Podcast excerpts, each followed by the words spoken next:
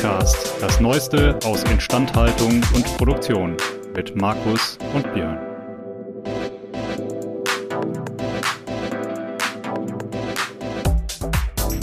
An dieser Stelle ein Dank an unseren Sponsor, denn dieser Podcast wird Ihnen präsentiert von Belfor DHD. Die Belfor DHD arbeitet jährlich an bis zu 3000 Maschinen und Produktionsanlagen von unterschiedlichen Herstellern. Das macht die Belfor DHD zu dem Dienstleister, wenn es um die herstellerunabhängige Wartung, Reparatur und Überholung von Maschinen und Produktionsanlagen geht.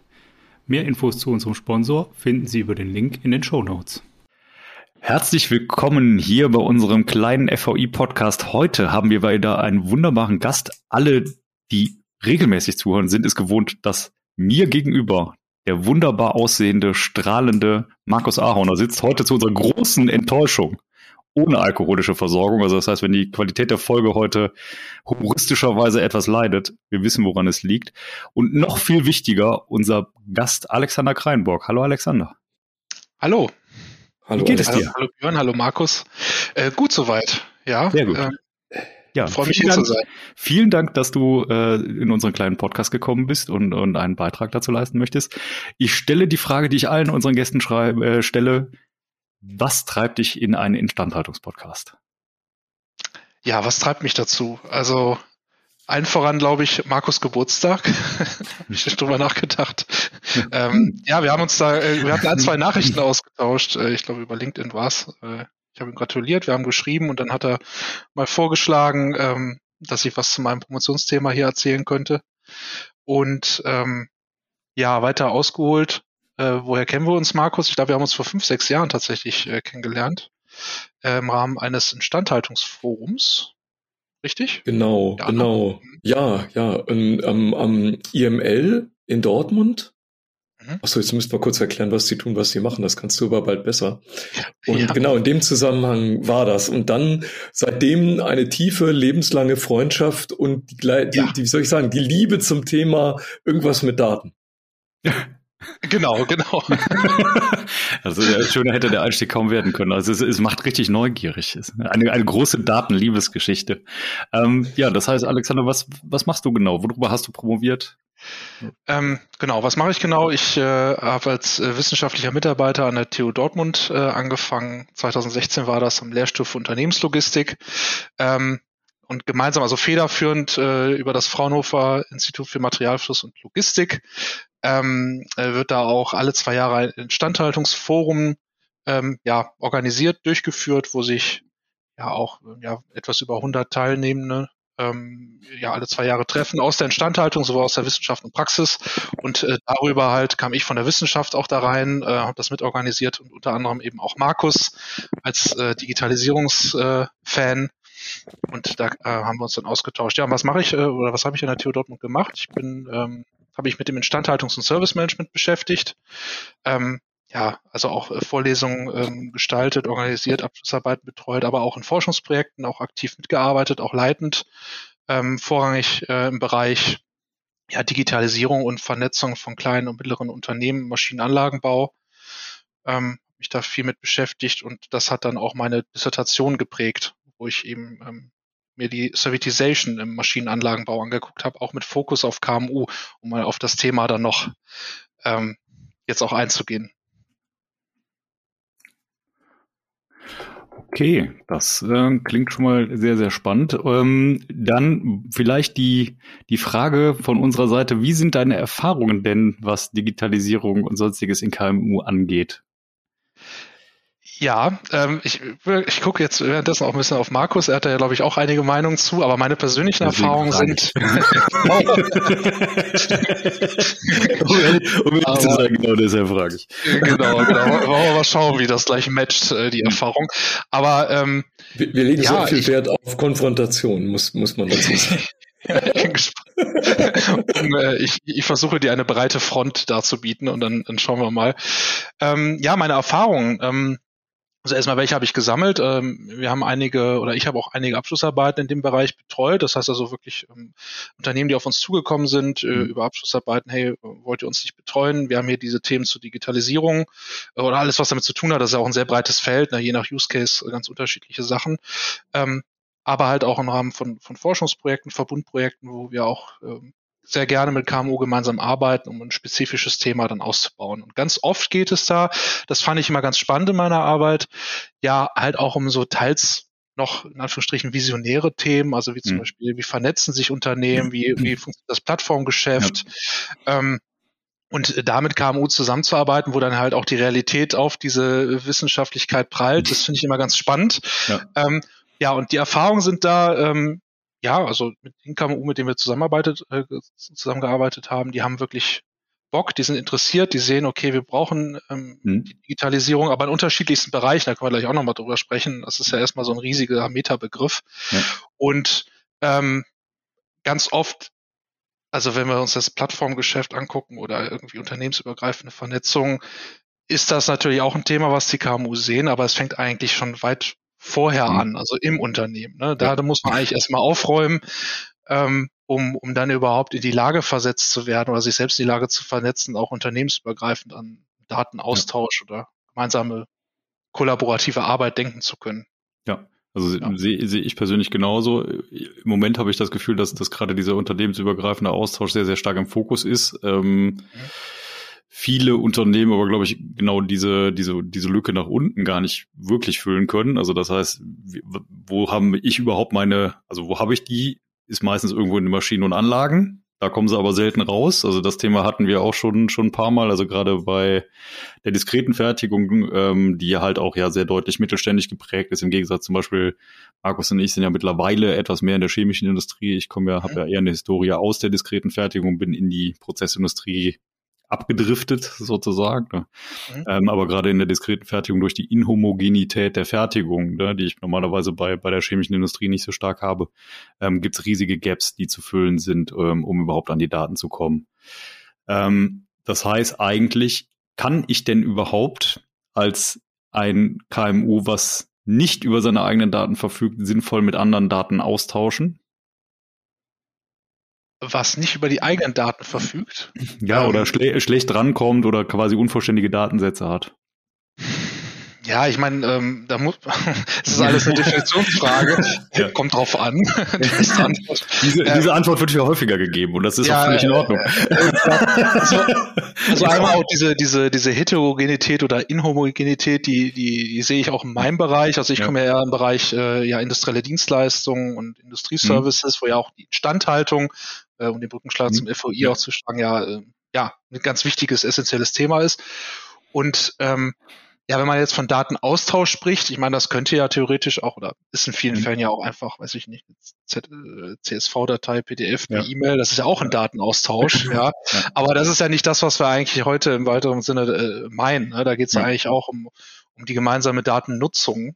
Ähm, da ja effizienter zum Beispiel den Serviceeinsatz auch ähm, mit anderen Lieferanten oder dem, dem Kunden planen zu können und, und Daten auszutauschen. Und ich glaube, das ist in KMU ähm, also äh, ein schwieriges Thema einfach, weil, weil die Prozesse in KMU ähm, halt auch sehr heterogen, äh, heterogen geprägt sind. Die haben natürlich auch ihre Software, die haben ihre Tools, die arbeiten auch mit Daten, aber da sind halt viele Medienbrüche drin, viele analoge Arbeitsweisen noch mit Papier, Dokumentation, Post-its irgendwie am Bildschirm dran, was auch völlig, das passt halt einfach zu auch dieser, mhm. diesem individuellen ja. ähm, Service, äh, den man da erbringen muss. Aber wenn es dann heißt, okay, wir wollen das jetzt alles einheitlich in der Plattform haben oder Daten austauschen, gemeinsam daran arbeiten, dann ähm, gibt es da sehr viele Konfliktpunkte, die man nicht so einfach lösen kann.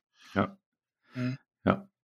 Ähm, vielleicht nochmal, oder um, nochmal einen Schritt zurückzunehmen, die meisten KMUs, die zu euch kommen, welchen, also ich möchte Daten in einer Plattform austauschen, ist ja schon eine Aussage darüber, was ich tun möchte und noch nicht unbedingt was über die Triebfeder. Also warum möchte ich das eigentlich? Warum, warum möchte ich Daten über eine Plattform austauschen? Warum möchte ich Daten mit anderen austauschen? Was ist da so der, der klassische Grund, warum, warum KMUs anfangen, darüber nachzudenken, das zu tun, das zu wollen? Mhm. Ähm, wir arbeiten zum Beispiel enger mit einem Industriedienstleister zusammen, der ähm, ganz klar sieht, dass es zum Beispiel alleine in der, in der Auftrags Planung oder in der mhm. Serviceplanung, Einsatzplanung eben immer wieder zu Konflikten kommt, weil Informationen fehlen, weil immer mhm. wieder Daten nachgefragt werden müssen. Also dieser ganze, dieses ganze Konstrukt, ja. was man erstmal aufbauen muss, bis der Servicetechniker oder die Servicetechniker bereit sind, um loszulegen und wirklich alle Informationen ja. haben. Manchmal wird das ja sogar vor Ort erst klar, dass da irgendwie noch was fehlt oder der Kunde selbst nicht vorbereitet ist, weil er die Anlagen nicht runtergefahren hat, äh, so wie es sein sollte.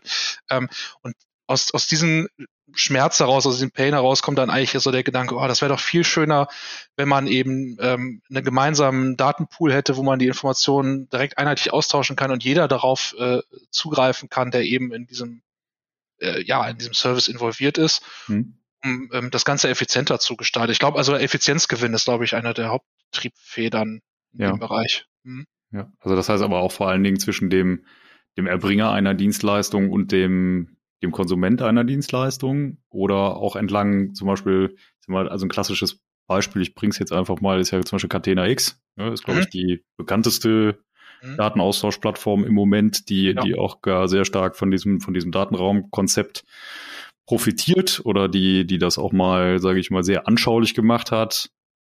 So anschaulich das dann wird für einen Außenstehenden, muss man ja mhm. fairerweise auch sagen. Also ich glaube, da gibt's gibt's viele Verständnishürden, habe ich zumindest das, den mhm. Eindruck. Also gerade für Leute, die nicht so IT-affin sind. Mhm. Ähm, und äh, zum Beispiel bei Catena X ist es ja eigentlich eher so, dass quasi der Drive da war, entlang der Wertschöpfungskette Daten auszutauschen. Also das heißt nicht unbedingt ja. äh, im Sinne einer Dienstleistungserbringung, sondern eher im Sinne eines Warenaustauschs und, und quasi auch den Lifecycle eines Assets zu betrachten. Ne? Also das ja. oder eines produzierten, einer produzierten Entität. Also das heißt, mein Auto produziert nachher auch Daten, die Daten fließen wieder in die gleiche Plattform zurück wie alle Daten, die in der Produktion entstanden sind. Ähm, sind das auch klassische Anwendungsfälle, die zum Beispiel auch bei KMUs stattfinden? Oder ist das eher sowas, wo, wo dann schon größere Unternehmen eher in die, in die Richtung gehen, dass sie sagen, okay, wir haben so tiefe, komplexe Wertschöpfungsketten, dass wir quasi über die Gesamtwertschöpfungskette ähm, alle Daten rausholen müssen? Ich glaube, Thema sollte es eigentlich für alle sein. äh, es ist eine Frage der, der, der, der Grundvoraussetzung, der Machbarkeit. Da sind natürlich die großen Unternehmen im, mhm. ja, in Anführungsstrichen im Vorteil. Äh, aufgrund ja. der Größe arbeiten die natürlich mit auch zum Beispiel großen Softwarehäusern mhm. zusammen äh, und, und haben dann schon ein gewisses Datenkonstrukt, Datenmodelle und, und, und auch Partner äh, ja. von diesen Softwarehäusern, die da helfen können. Ähm, das ist für KMU aber sicherlich genauso relevant. Bei Catena X ähm, hm, äh, ist es ja auch der Gedanke, dass man eben versucht, ja, nicht äh, äh kein, ich sag mal, monopolistische Dateninfrastruktur mhm. aufzubauen, wo man mhm. einen Head auf Daten hat und ich bin jetzt der eigene, äh, ich habe die Kontrolle über die Daten, sondern jeder hat ja seine, jeder Akteur hat seinen eigenen Datenpool und über Catena X versucht man dann eben diese Daten ähm, ja gemeinsam zu nutzen, in einem gemein, gemeinsamen Datenraum. Mhm. Das ist ja so die Kernidee, um das Ganze so ein bisschen zu demokratisieren, wie man mit den ja. Daten da umgeht. Ähm, ich kann mir, also ich denke, dass das auch für KMU sehr interessant ist. Hm. Ähm, zumal ja in diesen Lieferketten auch KMU mit drin stecken. Also, ja, also ja, die Automobilbranche hat ja unzählige Lieferanten, die mittelständisch geprägt sind.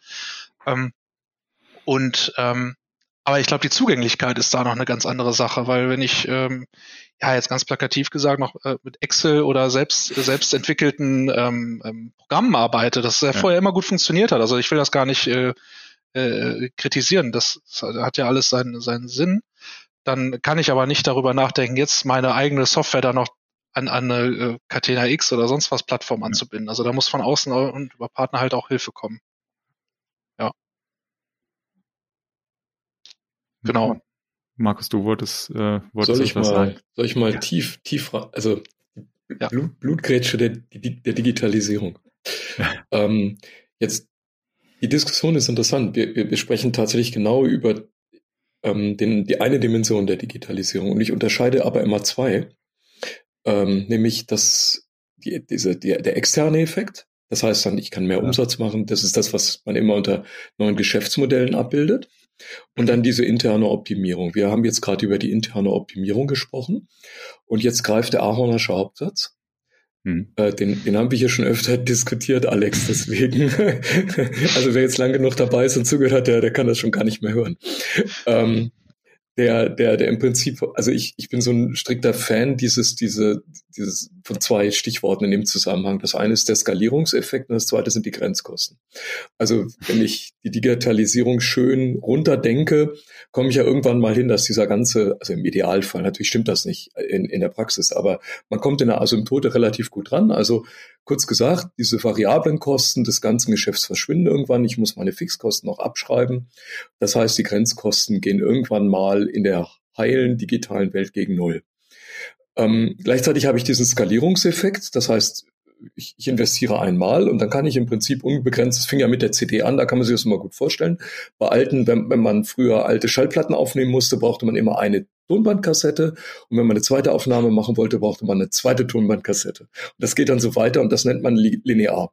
Wenn ich jetzt aber sage, ich kann das ähm, in einer MP3-Datei fassen und dann kann ich auf einen Knopfdruck unbegrenzt viele äh, Kopien davon machen. Also das ist der Skalierungseffekt.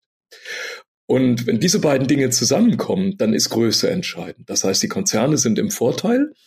Äh, das ist jetzt der Grund, warum ich da eingrätsche. Ähm, die Konzerne sind sogar so stark im Vorteil, dass die, wenn man jetzt ganz eisenhart wäre, sagen könnte, die brauchen diese externe Umsatzsteigerung eine ganze Zeit lang gar nicht. Die können sich erstmal mit den internen Optimierungen genügend Geld verdienen, um dann zu sagen, prima, damit habe ich meine Investitionen und jetzt habe ich mal genügend an die Seite gelegt, jetzt könnte ich mir ein digitales Geschäftsmodell bauen. Aber dieses, diesen Größeneffekt, den haben die KMUs gar nicht. Das heißt, die sind hier am Start benachteiligt gegenüber den Großen, es sei denn, sie schaffen es, ihr Geschäft von Anfang an auf digital umzustellen. Das ist natürlich radikal und würde, also sie haben die größere Flexibilität, sagt man immer, aber sie müssten es dann auch brutalst möglich machen. Ist das ein Argument, warum KMUs in dem ganzen Digitalisierungsgeschäft am Start weg etwas schlechter gestellt sind? Hm. Ähm, Du hast viele interessante Punkte da aufgegriffen. Ähm, ich hätte eine kurze Rückfrage. Thema, deswegen, deswegen kann ich die so äh, schön runterleiern. Gut vorbereitet, auf jeden Fall.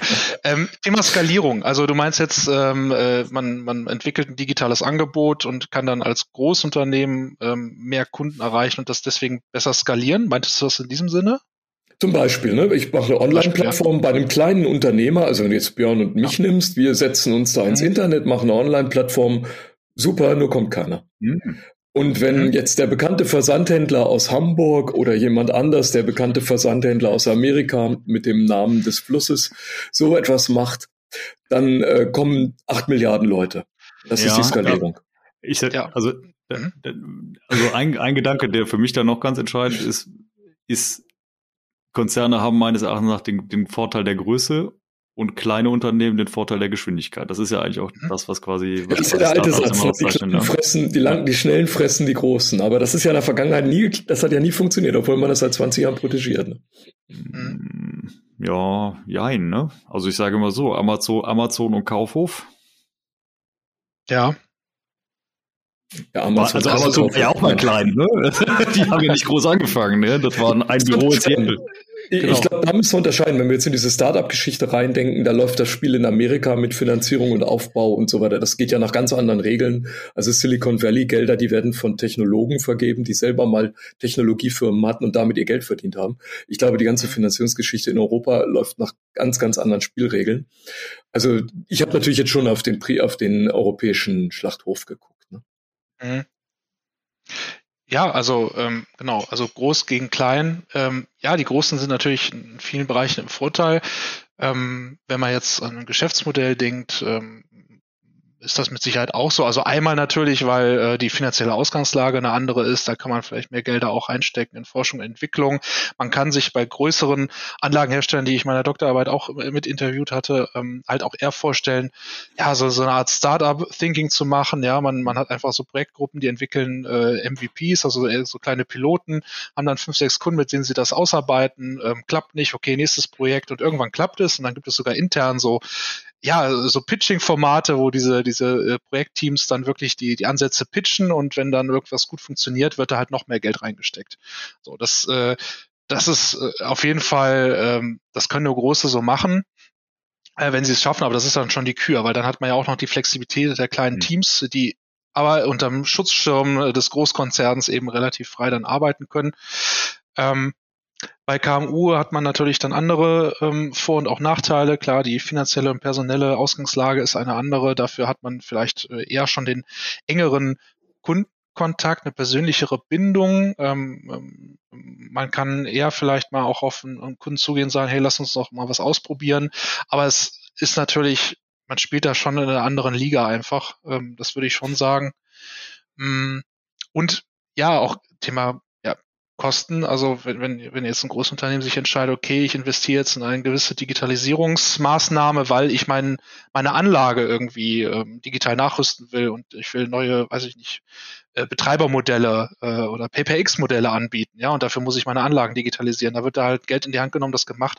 Bei KMU gibt es da auch so einen Grenzbereich, aber äh, so ein, so ein mindesten Investitionsrahmen, den man wirklich in die Hand nehmen muss, damit man loslegen kann, der oft halt ja, wie eine eingebaute Hürde funktioniert, weil eben gewisse IT-Projekte einfach erst ab einer gewissen Summe X anfangen und mhm. die muss man erstmal im Unternehmen auch begründen können. Ähm, ja, es gibt noch viele andere Unterschiede, ja. Also, aus, also äh, gerade auch KMU sind ja auch sehr geprägt von, von ähm, ja, Inha dem, dem Inhaber, der Inhaberin oder auch der, äh, den, der geschäftsführenden Ab ähm, Ebene.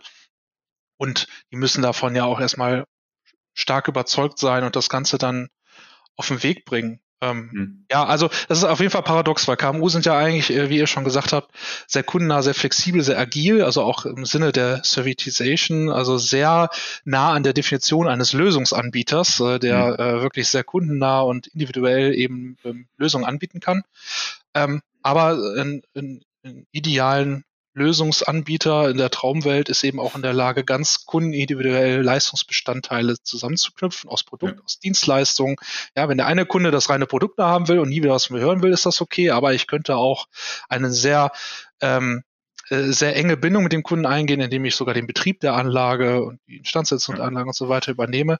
Und das bringt aber, wenn man es nicht richtig durchzieht, ein Chaos an Komplexität rein, ja. ähm, wo KMU ganz ganz stark drunter leiden ähm, ja. und äh, deswegen da auch Probleme haben, sowas umzusetzen. Ja. Ja, respektive, ich glaube, da hast du auch schöne, schöne Ergebnisse oder sieht, kann man das sehr gut beobachten, wenn KMUs teilweise gekauft werden von Konzernen und denen wird quasi das Konzerngerüst drüber gestülpt, ne, was Komplexität mhm. angeht, ähm, dann ächzen die sehr, sehr stark. Ne? Die spannende Frage, die sich jetzt für mich ein bisschen gestellt hat, kann man vielleicht diesen Einzelnachteil des einzelnen KMU, mhm. ja, kleine Größe, dafür aber oder die, die, den Einzelnachteil und den Einzelvorteil so geschickt verknüpfen, indem man zum Beispiel sagt, du baust dir nicht ein KMU, was jetzt alles entlang der Wertschöpfungskette anbietet, sondern ich verknüpfe jetzt mehrere KMU zu einem großen Wertschöpfungsnetzwerk und die bieten gemeinsam genau das, was du angesprochen hast, nämlich eine Gesamtlösung aus einem Baukasten mit dem, was jedes der KMU am besten kann. Das würde ich so unterschreiben. Da geht meiner Meinung nach die Reise hin. Ähm, ist ja sowieso schon, es ist ja ein Credo, dass man nicht mehr alleine vorankommt. Man braucht Partnerschaften, man braucht, man braucht ja Wertschöpfungsnetzwerke. Ähm, und äh, das, das äh, ist ein KMU ähm, Bereich auch ein großes Thema, dass man sich stärker wieder auf die eigenen Kernkompetenzen konzentriert und damit gemeinsam, also mit mhm. anderen Partnern eben dann dieses Leistungsbündel, dieses Paket schnürt, was der Kunde genau sehen will, ne? mit der richtigen, äh, mit dem richtigen Schenkpapier, mit der richtigen Schleife und je nachdem, was der Kunde ja. genau haben will, äh, ähm, äh, bezieht man halt unterschiedliche Leistungskomponenten aus diesem Wertschöpfungssystem und äh, ähm, baut dann dieses Geschenk dann zusammen für den Kunden. Aber das setzt ja wiederum voraus, dass die Kommunikation unternehmensübergreifend sauber funktioniert. Ja. Ähm, ja, genau. Und äh, du nickst ja auch schon. Ja. Äh, und das, äh, das kann halt ähm, nicht mehr so gut äh, nur über Papier und Excel funktionieren, weil das halt auch beliebig komplex werden kann dann. Ähm, und da haben wir wieder das Henne-Ei-Problem. Äh, wie kriegen wir es hin, KMU ja. so weit digital zu befähigen, äh, dass sie an solchen Netzwerken überhaupt teilnehmen können? Genau, ja, respektive da, da wäre jetzt auch quasi meine nächste, meine nächste Frage ein bisschen hingegangen. Ne? Was sind denn die, die, die Schritte, mit denen ihr gute oder vielleicht auch schlechte Erfahrungen gemacht habt, ähm, wie man KMUs sinnvollerweise dahin treibt? Fängt man besser von einer Geschäftsmodellperspektive an? Ist die technische Perspektive sinnvoller? Kommt es darauf an, ob es ein technisches Unternehmen ist oder eher ein, ein Serviceunternehmen? Also äh, ich, ich muss halt sagen, meine persönliche Erfahrung ist, gerade gerade technisch orientierte Unternehmen haben relativ große Schwierigkeiten, in Geschäftsmodellen zu denken. Mhm. Und vor allen Dingen auch in datengetriebenen Geschäftsmodellen zu denken. Ne? Für, für die ist es sehr, sehr schwierig, quasi diese Übersprungshandlung hinzubekommen. Ne? Ja. Ähm, da leisten meines Erachtens, also meines Erachtens gibt es extrem gute Tools auf dem, auf dem Markt, ne? vom Business Model Canvas, Business Model Generation von, von Osterwalder. Äh, gibt, gibt super Dinge oder ist immer auch Design Thinking und was weiß der Henker was, ne, die man einsetzen kann, um, um mhm. mal in diese Denkprozesse zu kommen, okay, wie, was will denn eigentlich mein Kunde? Ne? Das ist das blödeste Beispiel der Welt. Der Kunde will mhm. kein Bohrer, der Kunde will noch. Ne? Ähm, ja. Wobei auch das nicht stimmt, der will ja ein Bild aufhängen. Ne? Also äh, in dem Sinne, in, in dem Sinne, ähm, das, das ist zumindest meine Beobachtung, dass es daran am meisten hapert. Ne? Vielleicht hast du aber auch eine andere gemacht oder vielleicht hat der Markus auch eine andere gemacht. Ich persönlich ja, also ich, ich, ich, kann deine Feststellung auch bestätigen. Also es mhm. ist äh, unterschiedlich. Ich habe auch mit solchen äh, Unternehmen auch gemeinsam schon zusammengearbeitet, sowohl aus TU Dortmund Projekten oder auch mit dem Fraunhofer EML oder auch dem Fraunhofer ISST, also Software- und Systemtechnik, sitzt mhm. auch in Dortmund. Äh, da arbeiten wir eng äh, zusammen. Und äh, ja, die Beobachtung habe ich auch gemacht, ähm, dass äh, ja eher so technikzentrierte, produktorientierte ähm, Unternehmen eher auch technische Lösungen sich überlegen, auch aus einer anderen Perspektive heraus. Also man guckt erst nach, eher nach innen, äh, ja. was kann ich für neue Sensoren anbringen, was kann ich für neue technische Lösungen machen und dann schaue ich mal, äh, wer, wer mir das äh, abkauft. Mhm. Ähm, ich fand es übrigens da auch noch interessant, ist mir eben aufgefallen, dass du gefragt hast, wie kann man KMU dahin treiben? klingt so, als, ja, genau, so als würde man mit der Peitsche hinterherrennen und muss sich jetzt digitalisieren und das ist ja, das ist ja, wenn man drüber nachdenkt, glaube ich, nicht der ideale Ansatz, sondern ähm, die müssen eigentlich äh, selbst drauf kommen und ich glaube, das tun viele auch, äh, jeder auf ihre an, äh, eigene Art und Weise, aber ich habe auch die Erfahrung mhm. gemacht, die, die in Geschäftsmodellen eher denken, wie du sagst, ja. was will mein Kunde überhaupt, ne? Auch mhm die sich auch selbst reflektieren. Also äh, man muss ja sein eigenes Geschäftsmodell auch stetig immer neu hinterfragen. In welcher Wertschöpfungskette befinde ja, ich mich? Also in welcher ja. Position? In welchem Markt befinde ich mich? Welche Kunden adressiere ich überhaupt? Äh, ähm, und dann schauen, was haben die für Probleme? Was haben die für ähm, Wünsche? Und wie könnte man das erfüllen? Und das erfordert aber auch so ein Änderung des hm. neudeutschen Mindsets, dass hm. man ähm, sich auch vielleicht von dem Etablierten ein bisschen erstmal löst, zumindest in diesem Gedankenkonstrukt und schaut, okay, ist es jetzt wirklich diese Anlage, die jetzt mal das Kundenproblem löst, oder wäre es vielleicht eine Kombination aus Anlage und Service? Hm. Und ähm, eine Feststellung, die ich auch gemacht habe, ist, dass die Unternehmen, die sich eher als ähm, Dienstleisten oder produzierende Dienstleister sehen. Mhm. Also die Anlagen herstellen und eher aber als Dienstleister sich schon verstehen. Das können auch kleinere sein, also äh, 80 Beschäftigte oder 50 Beschäftigte, mit solchen habe ich gesprochen, die ähm, ja, je nachdem, welche Kennzahl man jetzt so ranzieht, aber die ähm, scheinen etwas flotter äh, in der Entscheidungsfindung zu hm. sein, mhm. ähm, sich auch mal auf neue Tools einzulassen, äh, cloudbasierte Systeme auch mal zu nehmen und auch mit anderen Lieferanten und Partnern schon äh, Netzwerke zu knüpfen, um dann gemeinsam was zu machen. Mhm. Ähm, ja, also da, da sehe ich auf jeden Fall auch ähm, ja einen starken starke Abhängigkeit der Unternehmenskultur und äh, dem Management, wenn die sich schon eher als Dienstleister verstehen, auch wenn sie schon Anlagen herstellen und verkaufen, ist da irgendwie die Offenheit zu so, solchen neuen Themen stärker ausgeprägt als in rein produktzentrierten Unternehmen. Genau. Markus. Bei dem Wechsel. Ja, wenn, wenn Industriegesellschaft sich transformieren, dann brauche ich ja neue Kompetenzen. Und ich brauche von diesen Kompetenzen relativ viele. Äh, kleiner Blick in die Geschichte. Äh, ich, eigentlich das ist ja das, das Traumfach aller Zuhörerinnen und Zuhörer wahrscheinlich. Ähm, als die Deutschen, jetzt kann man sagen glückselig oder unglückseligerweise 1871 den Krieg gegen die Franzosen gewonnen haben, da gab es ja fürchterliche Reparationen und da gab es unendliche Mengen Goldmark. Äh, und das war das, warum wir heute so viele Gründerzeitwillen in schönen deutschen Innenstädten noch stehen haben, die die dann der andere Krieg übrig gelassen hat.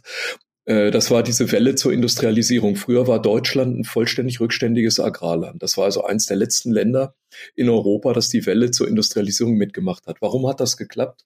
Weil es ähm, viele, viele Jahre davor, nämlich zur napoleonischen Zeit, äh, eine, eine Strukturreform gegeben hat.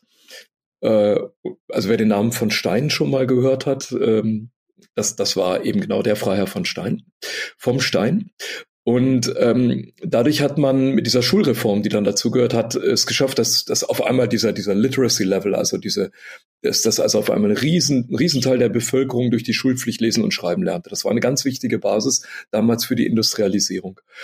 Jetzt stehen wir wieder vor so einem ähnlichen Bruch. Also wir brauchen viele, viele Leute, die Informatik ich sage mal, Informatik ist in äh, Code gegossene Mathematik, so ähnlich wie Ingenieurwissenschaften eigentlich so in äh, Stahl gegossene Physik sind, ja, oder in oh, Wellen das, gegossene Elektrotechnik.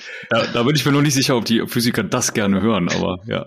Die müssen das, die müssen das ganz tief runterschlucken, weil das ja seit so vielen Jahren funktioniert. Das mache ich hier ganz empirisch. Aber ihr versteht die Idee, ja?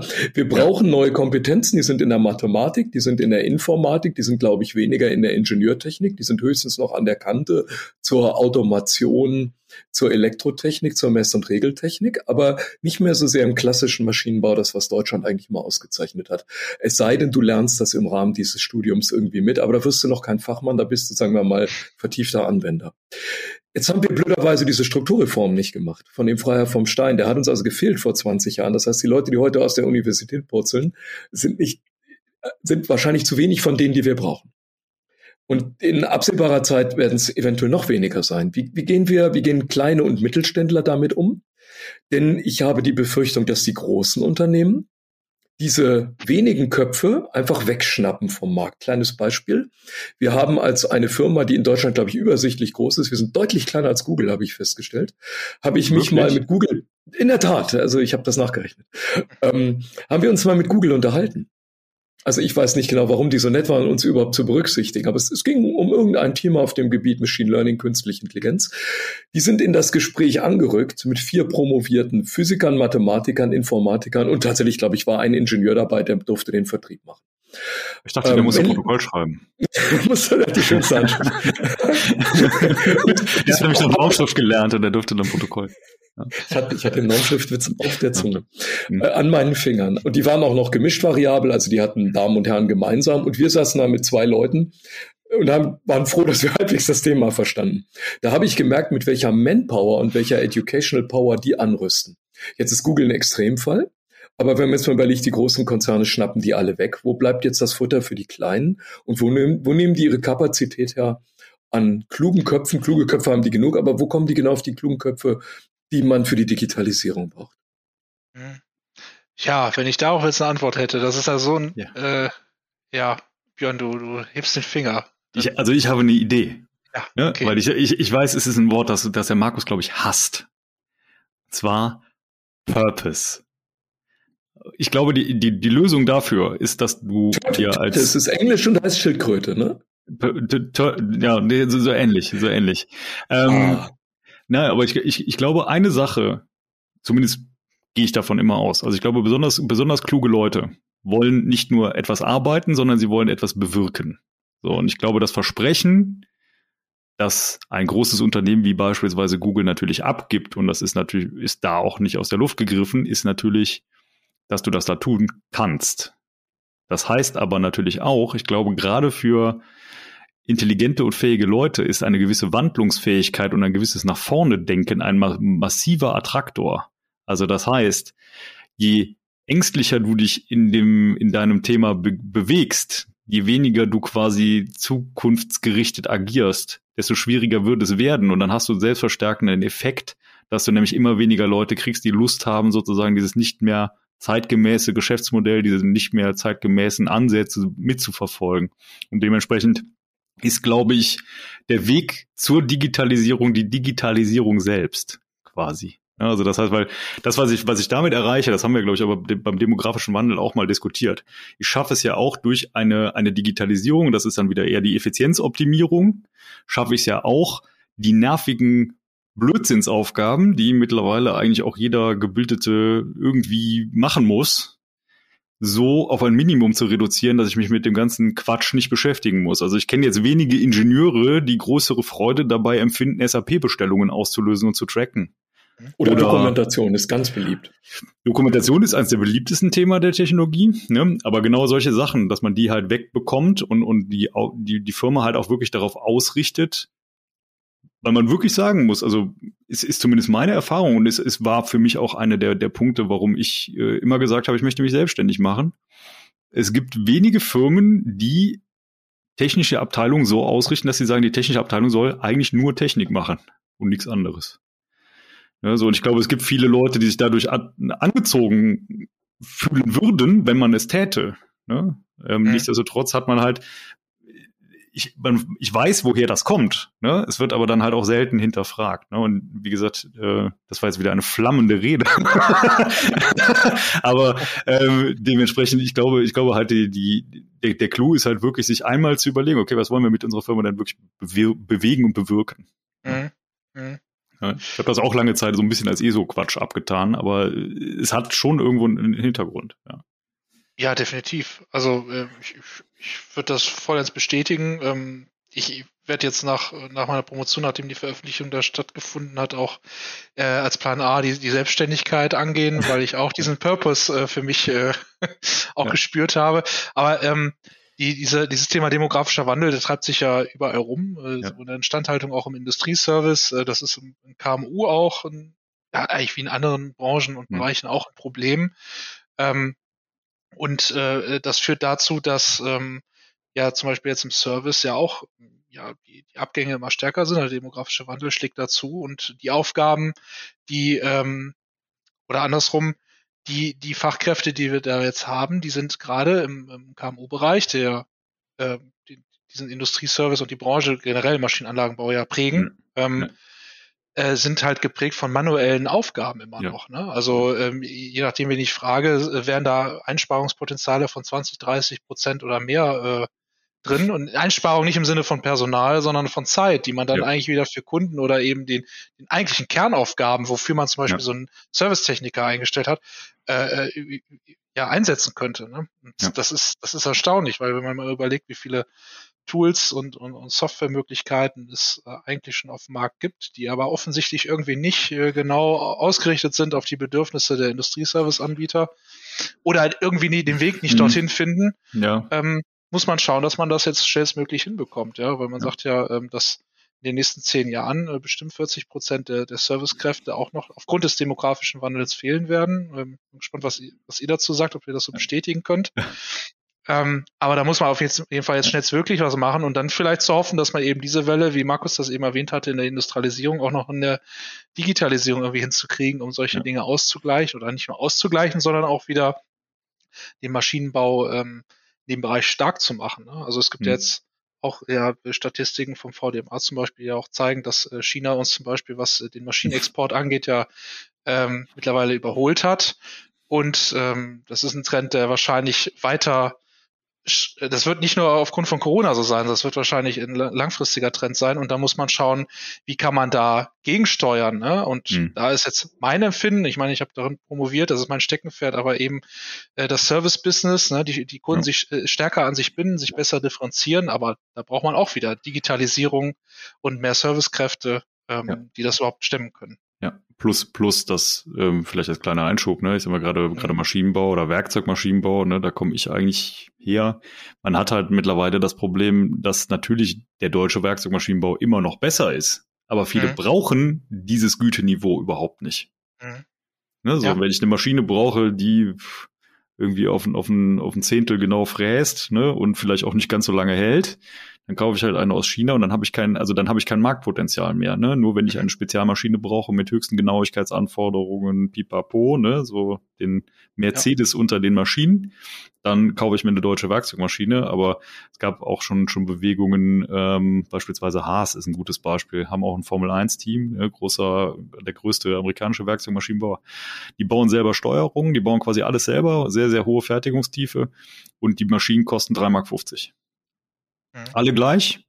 Ja, kostet, also du kriegst, glaube ich, eine, eine, kleine Drehmaschine von Haas für 10.000 Euro. Das, das, das Ford-Modell T1 quasi. Ja, genau. Und ich sag mal, ich kenne jetzt wenige deutsche Maschinenbauer, von denen ich sowas kaufen könnte, für den Preis. Mhm. Björn, ist das, hast du das jetzt deswegen gesagt, weil du dir sowas zu Weihnachten wünschst? Ich wünsche mir sowas zu Weihnachten. Also wenn ich jemand was hätte, also ich hätte aber, ich muss aber tatsächlich sagen, ich hätte lieber eine deutsche. ähm, also, weiß nicht, vielleicht, vielleicht eine, eine so aus dem, aus dem Esslinger Raum. Da gibt's schöne Drehmaschinen. ja, zum Beispiel. Ja, alles, das ist ja, das ist ja auch, äh, wie du sagst, das Beispiel. Das ist äh, in vielen Bereichen so, auch im Ersatzteilgeschäft zum Beispiel, dann, äh, dass da eben ja dann eingekauft wird und ähm, ja, das, das ist ein Trend, den man ähm, so wahrnehmen muss und ähm, ja. ja. ja. respektive, respektive, ich glaube, ich glaube, das, das, das Entscheidende ist halt, ne, ich sag mal, das war eben auch der, der, du hast, hast das schön, schön entlarvt mit dem Entpeitschen, ja, mit dem Peitschen ist ja Digitalisierung. Ähm, das ist halt so ein bisschen äh, der Punkt, ähm, ich glaube, es wird mittlerweile besser, ne, aber ähm, ich habe halt ganz, ganz oft die Wahrnehmung gehabt, ähm, ja, dass man dann digitalisiert in der deutschen Industrie, wenn man es muss um ehrlich zu sein. Ne? Also ja. nur wenn es wenn's, wenn's wirklich nicht mehr anders geht. Ne? Ähm, und das ist meines Erachtens nach, der Markus hatte eben mal äh, das Beispiel, Beispiel Amazon und, und, und den amerikanischen Finanzierungsmarkt angesprochen, aber ich glaube halt, die, die, die amerikanische Wirtschaft tickt dahingehend anders. Die tickt viel mehr in Richtung äh, Money-Making und Opportunities erkennen und ausbeuten. Ne? Da, und, ähm, wir sind da zum einen viel, viel vorsichtiger als, als Deutsche und haben aber auch irgendwie immer so ein bisschen Angst vor uns selber. Also so, so, ah, ich traue mich nicht so richtig. Ich würde ja gerne, aber ich kann ja nicht. So, da, also da, das, sind, das sind ja so, so, so Dinger, die man spürt und man merkt aber ja auch, gibt ja halt auch ein paar, paar Unternehmen, die, die, die relativ ähm, stark nach vorne gegangen sind. Ich sag mal so Fiesmann oder sowas, ne, die tatsächlich auch gesagt haben, okay, wir bauen nicht nur für unsere Company irgendwie eine Digitalisierungsstrategie, sondern wir wollen das dann auch noch weitergeben an andere familiengeführte Unternehmen und so weiter. Ne? Mhm. Ähm, und die machen das ja durchaus erfolgreich. Also das heißt, es, es gibt ja extrem positive Beispiele. Ne? Mhm. Das, was ich immer so ein bisschen schade finde, ist, wir haben die besten Voraussetzungen für Industrie 4.0. Ja, ja also, wir haben den Begriff ja erfunden quasi. Genau, so, den gibt's seit zehn Jahren. Ja. Ne? Und ich lese irgendwie jeden Monat, now it's taking off, now it's taking off. So, wo, wo ich mir denke, gut, wir, wir reden auch schon zehn Jahre drüber. Also wird auch mal höchste Zeit. Mhm. Ne? Und ähm, vielleicht bin ich dazu ungeduldig. Aber das, das ist manchmal so ein bisschen, ja, ich glaube, eine gewisse Ungeduld ist da, ist da eigentlich sehr, sehr zielführend. Ähm, äh, interessanterweise sind gerade auch die USA, wenn man ähm, diversen Studien jetzt aus der Literatur auch glauben darf, auch in der Servitization vorne. Ja.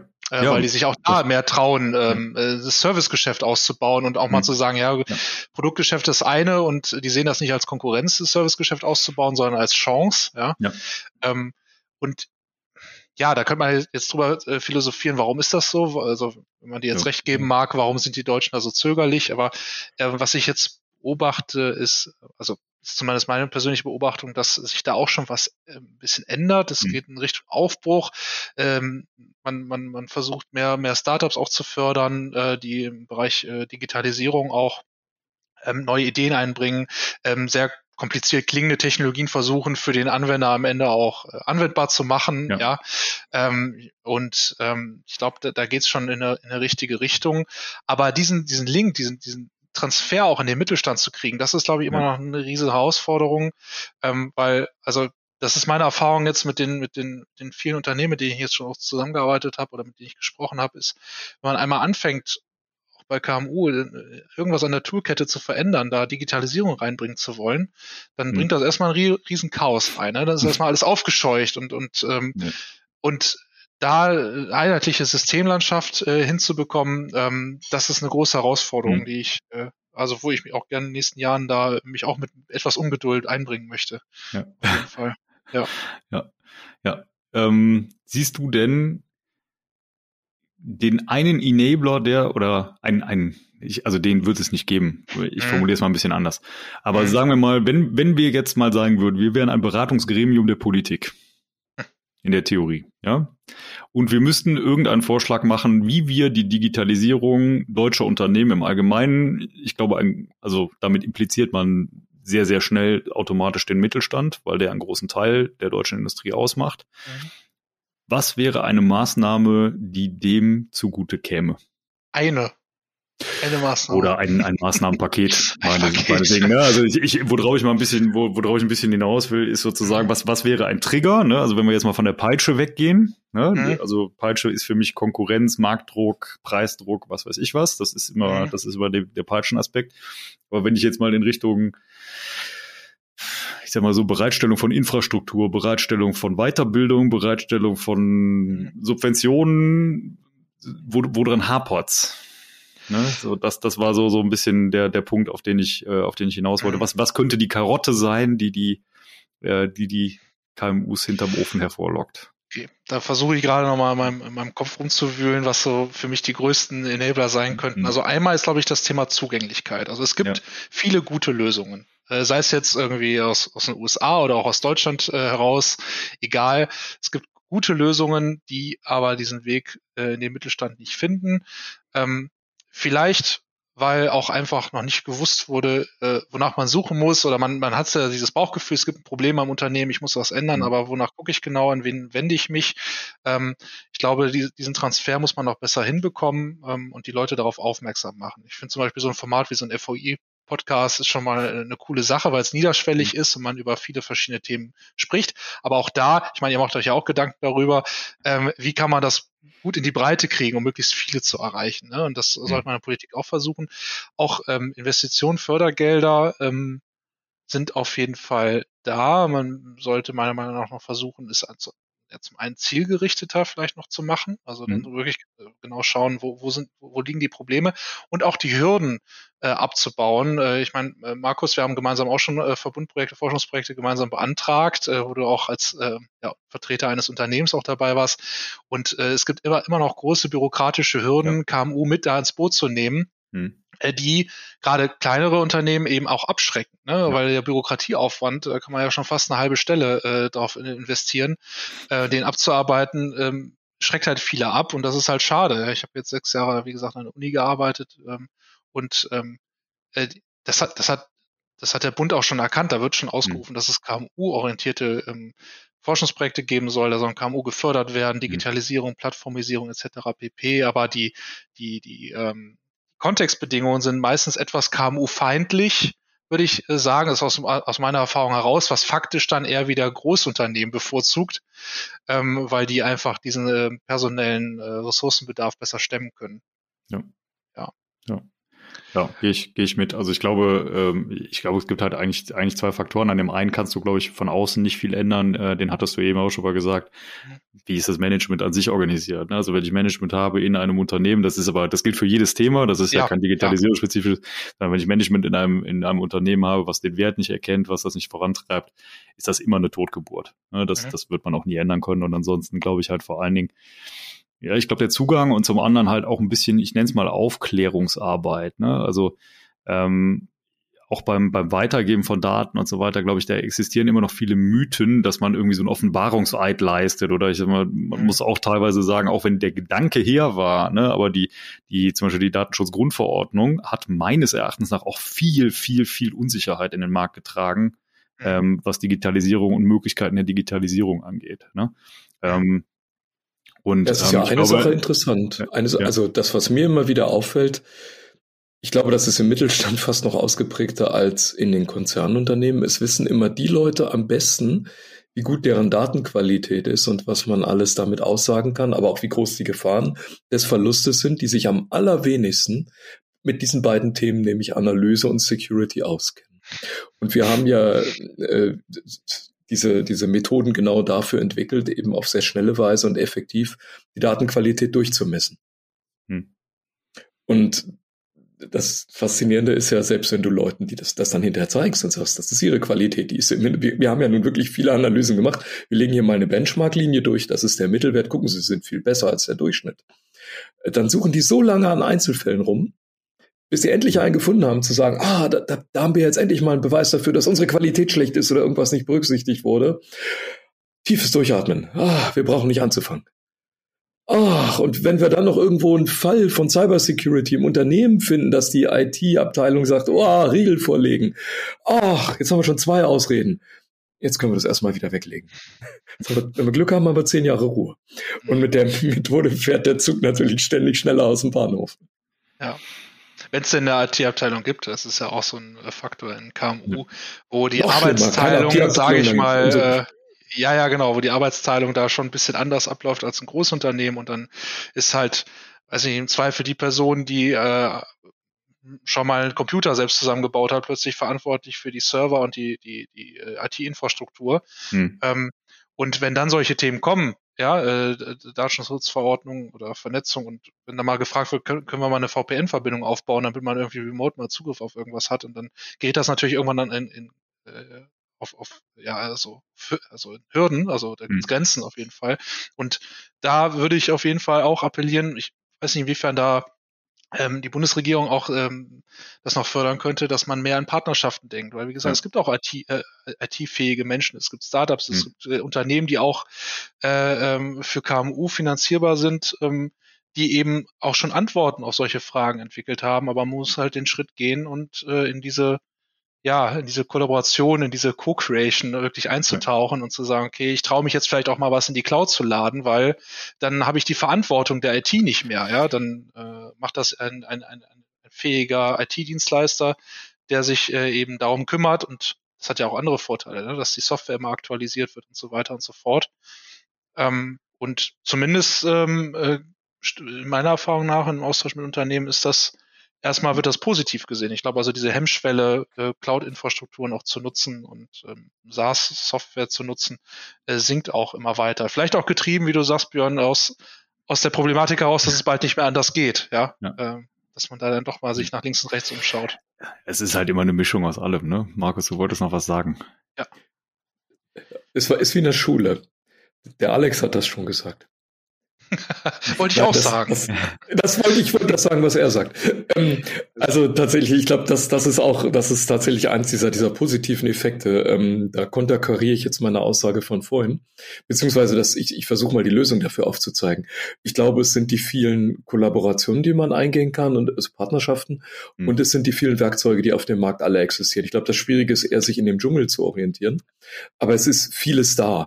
Und da kann man äh, über Werkzeuge, die man von außen reinnehmen kann, ich glaube, sehr viel Personalaufwand, sehr viel Nachdenken sparen. Man kann sich dann eher darauf konzentrieren, seine Geschäftsmodelle zu bauen und sich über die grundlegenden Anwendungsmöglichkeiten mhm. Gedanken zu machen, genau. als über die Werkzeugfrage an sich. Ich mache ein ganz kurzes Beispiel. Es gibt auch hier einen sehr großen Hersteller.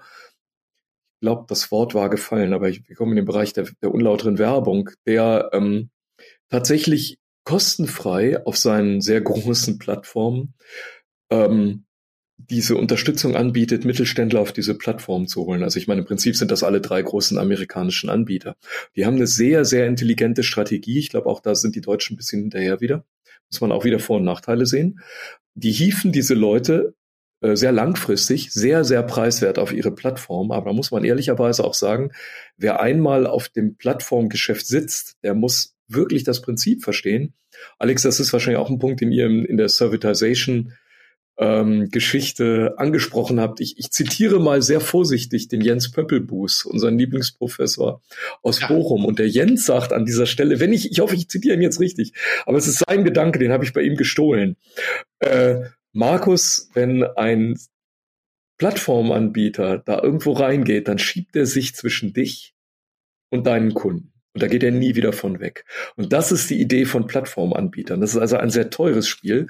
Man kriegt das vorne sehr günstig, weil diese großen Hersteller eine elendlange äh, Liquidität haben. Das heißt, sie können das über Jahrzehnte machen, diese Strategie. Aber dann, wenn die dann die Leute gefangen haben, werden sie sie nie wieder aus ihren Fängen lassen. Und ich meine, das ist ja im Prinzip das, was die Restaurantbetreiber heute merken. Wenn Lieferplattformen sich schon dazwischen schieben und sagen, nee, nee, nee, den Endkunden ja. kennen wir, Du kennst ihn vielleicht auch, aber wir haben mal die Hälfte davon. Und ähm, das, das geht überall weiter. Das wird irgendwann den Blumenhandel genauso erwischen wie den ähm, Maschinenanlagenbauer oder den feingeistigen Hersteller hochgradiger ähm, Maschinenelemente. Also das, das ist, glaube ich, ein sehr heikles Spiel, aber es löst auf jeden Fall mal kurzfristig diese Ressourcenfrage. Ja, also äh, da muss man auch unterscheiden. Von dem, äh, bei dem Plattformgeschäft, wovon du sprichst, äh, bin ich auch bei dir, das wird auch im Maschinenbau kommen. Das ist da irgendwie so, so ein ja, großer Online-Riese, vielleicht auch aus, aus, den USA, eben versucht, da als Platzhirsch zu fungieren. Da würde ich die Frage stellen, äh, äh, wenn wir das schon kommen sehen, warum äh, versuchen die Deutschen das nicht, äh, da schneller zu sein? Ja. Das ist die eine. Äh, und die andere Sache von den Plattformen, die ich meinte, die eben auch KMU befähigen, über SaaS äh, zum Beispiel, also über Software as a Service ähm, Systeme eben ähm, die Digitalisierungsgrad in KMU zu erhöhen, ähm, das ist ja eine andere äh, Form der Geschäftsbeziehung. Da geht es ja nicht darum, dass man sich zwischen Anbieter und Kunde klemmt, sondern dass man eben ganz im Sinne der Co-Creation, also eines Wertschöpfungsnetzwerks sagt, hey, lieber KMU, du bist ein Profi im Maschinenbau und äh, du, du äh, bietest vielleicht auch Industrieservices an. Ich biete die Software an, um genau das zu tun. Und äh, damit du dich auf dein Kerngeschäft äh, konzentrieren kannst und diesen ganzen Kladderadatsch wie äh, ja Anfragen, Abwicklung, Dokumentation, äh, Abrechnung, keine Ahnung, das übernehme ich für dich. Du musst dich hm. nicht mehr um die IT kümmern. Da gibt es natürlich auch eine Form der Abhängigkeit, aber das hast du eigentlich ja auch implizit, wenn du eine ERP-Software kaufst äh, ja. und äh, da äh, von Updates äh, abhängig bist, etc. Ja, ja klar. Genau. Mhm. Also ich, ich denke mal, völlige Abhängigkeitsfreiheit, ne, die wird's wird's nie geben. Ähm, aber dementsprechend, äh, ja, ich kann das vielleicht nochmal, und damit kommen wir dann auch zum Schluss. Ich glaube, das ist ganz wichtig zu betonen. Die Plattform, äh, die wir brauchen, können wir selber bauen und sollten wir selber bauen. Dementsprechend, ich glaube, das ist der, das, womit man das zusammenfassen kann. Mhm. Ähm, Alexander, vielen Dank, dass du dabei warst. Wo kann man dich erreichen, wenn unsere Hörerinnen und Hörer Kontakt mit dir suchen? Mhm. Am allerliebsten äh, würde ich sagen über LinkedIn, wenn ich das so aussprechen darf. Ich glaube schon, oder? Ja. ja. Äh, das ist, glaube ich, am einfachsten. Da bin ich gerade relativ aktiv. Ja. Und ja, da bist du, in guter, bist du in guter. Gesellschaft mit noch zwei Leuten aus diesem Podcast. Ja, ähm, wenn, wenn, so eine, ja. so eine, wenn so ein soziales Netzwerk schon sehr lange ähm, dabei ist, ist es dann ein linke Dino? Hm. Oh, jetzt kommt, da muss ich drüber nachdenken. Raus diesen Karlauer bringen, weil, weil, heute wir hatten überhaupt noch keinen Platz für sowas. Also es muss ja das ist das wirklich schon. Es war, es war, es war, es war trotz, tr trotz nicht vorhandener Flasche Bier ernst quasi. Ähm, dementsprechend, Markus, wir, wir haben noch eine wichtige Aufgabe zu erledigen.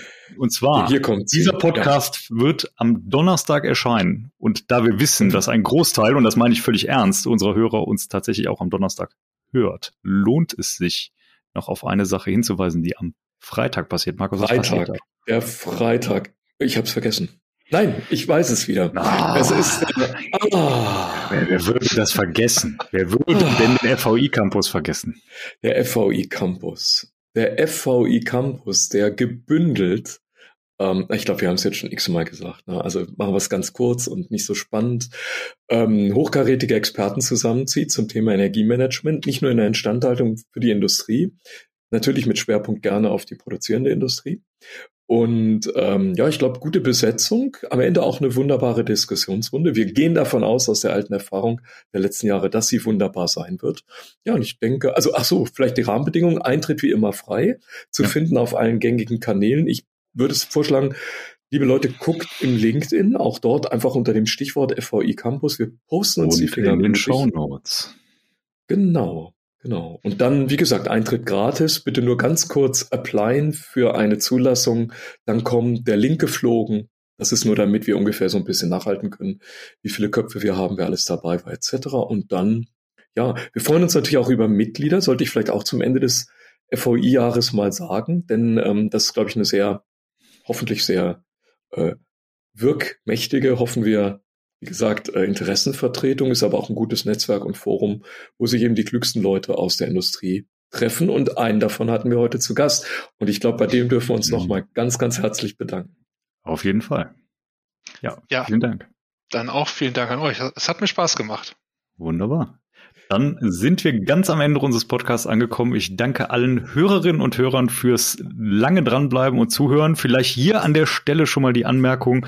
Wir werden eine ganz kurze Pause mit unserem Podcast machen. Noch nicht nächste Woche. Nächste Woche wird es noch eine Folge geben zu den Trends 2023. Markus und ich werden sich in Anlehnung zu der Jahresrückblicksfolge drei Dinge jeweils überlegen. Ich sehe schon Markus angestrengtes Gesicht, was im nächsten Jahr eine Rolle spielen wird und darüber wieder ja, uns unterhalten, austauschen und schauen, was dann dabei rauskommt. Und dann werden wir in der Weihnachtswoche und in der ersten Januarwoche, weil wir wissen, im süddeutschen Raum arbeitet in der Zeit ja wirklich niemand, ähm, dass es sich überhaupt nicht lohnt, da einen Podcast zu machen. Und wir brauchen auch mal ein kleines bisschen Pause zwischendurch. Und dementsprechend sind wir dann quasi ab der KW2 wieder da. Damit sind wir am Ende dieser Folge und ich verabschiede mich mit einem Tschüss. Tschüss.